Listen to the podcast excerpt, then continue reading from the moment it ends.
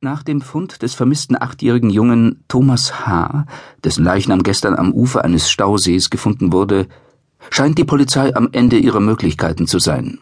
Offenbar liegen auch bei den Ermittlern die Nerven blank, wie der Ausbruch des verantwortlichen Hauptkommissars Mike Köstner gegenüber unserer Reporterin zeigt.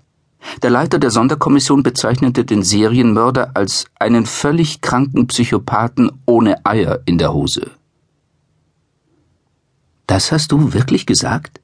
fragte Peter ungläubig und legte die zwei Tage alte Zeitung auf den Rücksitz des BMW. Hab ich, antwortete Mike mit einem Schmunzeln im Gesicht, fügte dann aber hinzu, allerdings in Rücksprache mit dem Chef. Wir wollten diesen Irren ein wenig reizen. Peter dachte einen Augenblick lang nach. Hast du eigentlich nie Angst um deine Familie? Immerhin wirst du namentlich genannt. Ohne seinen Partner anzusehen, schüttelte Mike den Kopf. Laut Statistik passiert es äußerst selten, dass sich ein Krimineller direkt gegen die Polizei wendet. Außerdem müsste ich diesen Job an den Nagel hängen, wenn ich solche Ängste hätte. Schweigend saßen sie eine Weile nebeneinander und starrten in die Dunkelheit hinaus. Glaubst du, er ist schon drin? fragte Peter ein wenig zu leise. Mike löste seinen Blick von der Motte, die ohne Unterlass gegen die Windschutzscheibe flog und nicht begreifen konnte, warum sie nicht weiterkam. Im Restlicht der Straßenlaternen sah Peter noch fahler und ungesunder aus. Ein gräulicher Schimmer hatte sich auf das sonst so jugendliche Gesicht gelegt. Der Fall hatte jetzt schon mehr von ihnen gefordert, als viele ihrer Kollegen aushalten würden. Er antwortete in normaler Lautstärke, was seinen Freund und Partner zusammenzucken ließ. Laut der E-Mail, die Henrik abgefangen hat, hätte er bereits mit dem Jungen auftauchen müssen. Henrik, äußerte Peter abfällig, ich hoffe, du hast dir diese E-Mail selbst angesehen. Henrik kann vielleicht ein Byte in seine Bestandteile zerlegen, aber von Menschen hat der keine Ahnung. Mike blickte seinen Kollegen strafend an. Natürlich habe ich das. Ich habe den Ausdruck sogar hier. Nachdem er die dritte seiner vier Jackentaschen durchsucht hatte, zog er ein zusammengefaltetes Stück Papier hervor und entfaltete es. Zeig mal, forderte Peter, worauf Mike ihm den Ausdruck herüberreichte. Das Handy als Lichtquelle nutzend, studierte Peter die wenigen Zeilen, stutzte und las sie noch einmal. Verdammt. Mike war mit einem Schlag hellwach. Er arbeitete seit fünf Jahren mit Peter zusammen, und es bedurfte kaum noch Worte zwischen den beiden. Sie hatten einen gewissen Draht zueinander. Ein Umstand, der schon so manch brenzlige Situation gerettet hatte. Was ist los? Von welchem Datum bist du ausgegangen? fragte Peter angespannt. Mike sah ihn verständnislos an und deutete auf die Passage mit dem Datum. Na, von dem, das da steht, vom zwölften fünften. Dann sind wir einen Tag zu spät erwiderte Peter emotionslos. Würdest du mir bitte erklären, was los ist? Mike wurde dieses Ratespiel langsam zu dumm. Peter deutete auf die Kopfzeile der E-Mail. Schau dir die Sendedaten an. Alle Angaben sind im amerikanischen Datumsformat. Es heißt also nicht 12.05.11, sondern 11.05.2012. Sonst hätte ja auch das Jahr nicht gestimmt. Aber die Sendeangaben kommen doch vom E-Mail-Programm. Wie kommst du darauf, dass der Täter dieses Format auch in seinem Schreiben benutzt? Wieder deutete Peter auf das Papier, diesmal jedoch eine Zeile tiefer. Wie du sehen kannst, ist der Empfänger ein Amerikaner und unser Täter ist Profi genug, dies zu berücksichtigen. Mike dachte einen Augenblick darüber nach, zog dann die Stabtaschenlampe aus der Halterung unter seinem Sitz und öffnete die Fahrertür. Los, komm. Wir gehen rein. Das alte Versandlager stand verlassen und trostlos vor ihnen. Nur aus der Ferne drangen ab und zu Motorengeräusche zu ihnen. Mike mochte die Zeit zwischen drei und vier Uhr morgens, wenn die Stadt eine Pause machte und sich eine ungewohnte Stille ausbreitete. Willst du Verstärkung anfordern? fragte Peter, während sie sich im Schatten des Nachbarhauses dem Industriebau näherten. Mike schüttelte den Kopf. Wir haben nur diese E-Mail. Sollte sich diese als Fake herausstellen, möchte ich nicht dafür verantwortlich sein, um diese Zeit ein Sonderkommando herbestellt zu haben. Wir gehen rein, sehen uns um, und wenn sich unser Verdacht bestätigt, rufen wir die großen Jungs. Mike machte eine Pause und sah seinen Partner an. Ist das okay für dich? Klingt vernünftig, gab Peter gelassen zurück.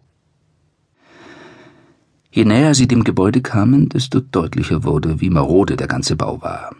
In dem fahlen Mondlicht wirkten die zertrümmerten Fenster und die mit Graffiti beschmierten Mauern fast schon unheimlich. Der vermutlich einzig offene Zugang zu dem Keller des Gebäudes lag in der Mitte des langgezogenen Baus. Um ihre Ermittlungen nicht zu gefährden, hatten sie darauf verzichtet, dies genauer zu überprüfen. Alles, was sie über das Gebäude wussten, hatten sie aus den Plänen des Bauamtes und durch die Aussagen eines früheren Mitarbeiters. Sie überquerten die letzte Querstraße und drückten sich schließlich an die Stirnseite ihres Zielobjektes. Noch mussten sie nicht besonders vorsichtig sein, da es an dieser Wand kein einziges Fenster gab.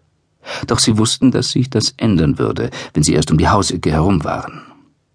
Peter ging voran, blieb aber kurz vor dem Ende der Mauer stehen – dann streckte er vorsichtig den Kopf nach vorne und musterte die Längsseite des Versandlagers und den großzügig ausgelegten Parkplatz. Die Gläser der wenigen Laternen, die auf dem Parkplatz standen, waren ausnahmslos Opfer von vermutlich jugendlichen Steinwerfern geworden und nie repariert worden. Ein Umstand, der es ihnen jetzt leichter machte, ungesehen an den vielen Fensteröffnungen vorbei bis zur Mitte des Gebäudes zu kommen. Alles ruhig, flüsterte Peter und verschwand um die Ecke. Mike folgte ihm in kurzem Abstand. Sie kamen gut voran. Nur einmal stockte Peter vor einem der eingeschlagenen Fenster, da er dachte, einen Schatten dahinter gesehen zu haben. Endlose Sekunden verharrten beide regungslos unter der Öffnung, doch nichts regte sich. Schließlich hob Mike den Kopf über die untere Fensterkante und warf einen Blick hinein. Er wagte es nicht, seine Lampe zu benutzen, aber das Licht der Straßenbeleuchtung, die auf der anderen Seite des Gebäudes stand und durch das Gebäude schien, reichte ihm. Außer etwas Unrat war in der sonst völlig leeren Halle nichts zu erkennen. Okay, weiter, wies er seinen Partner an, und kurz darauf hatten sie den Kellereingang erreicht. Eine schräge Rampe, die offensichtlich für Gabelstapler ausgelegt war, führte erst parallel zum Gebäude in die Tiefe und verschwand dann nach einer Rechtskurve in der Dunkelheit. Solange sie noch den offenen Nachthimmel über sich hatten, verzichteten beide auf ihre Lampen.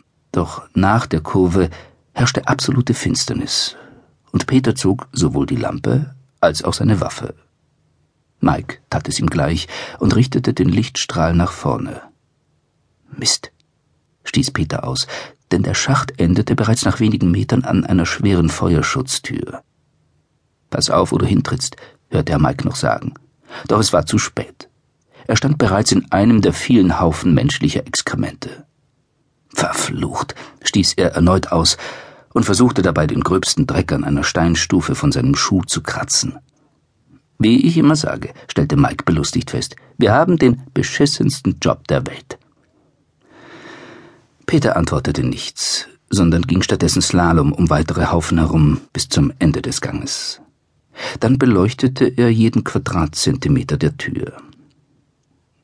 Wie sieht es aus? fragte Mike mit gedämpfter Stimme. Peter fuhr mit seiner Untersuchung fort und leuchtete dann auf den Boden vor der Tür. Sie wird benutzt. Mikes Blick folgte dem Strahl der Lampe und erkannte es ebenfalls. Im Öffnungsradius der Tür lag nichts. Dafür hatte sich, wo sich der Türstopper befand, ein Haufen aus Laub, Müll und Staub gebildet. Ein Griff an die Klinke bestätigte, was er schon geahnt hatte. Die Tür war verschlossen. Bekommst du das hin? Doch die Frage hatte sich erübrigt, denn Peter hatte bereits sein kleines Werkzeugtäschchen in der Hand und suchte nach der richtigen Öffnungsnadel. Wenig später verkündete das leise Knacken hinter dem Schloss, dass sie nun Zutritt hatten. Mike wartete, bis sein Partner das Werkzeug wieder gegen seine Waffe ausgetauscht hatte und zog dann leicht an der Tür, welche diesmal, ohne Widerstand zu leisten, nach außen schwang.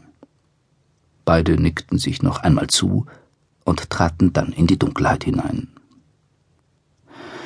Vor ihnen tat sich der typische Keller eines Industriebaus auf, Sie folgten dem grauen Schacht einige Meter und stießen dann auf einen Quergang, der sich offensichtlich einmal längs durch das komplette Gebäude zog. In unregelmäßig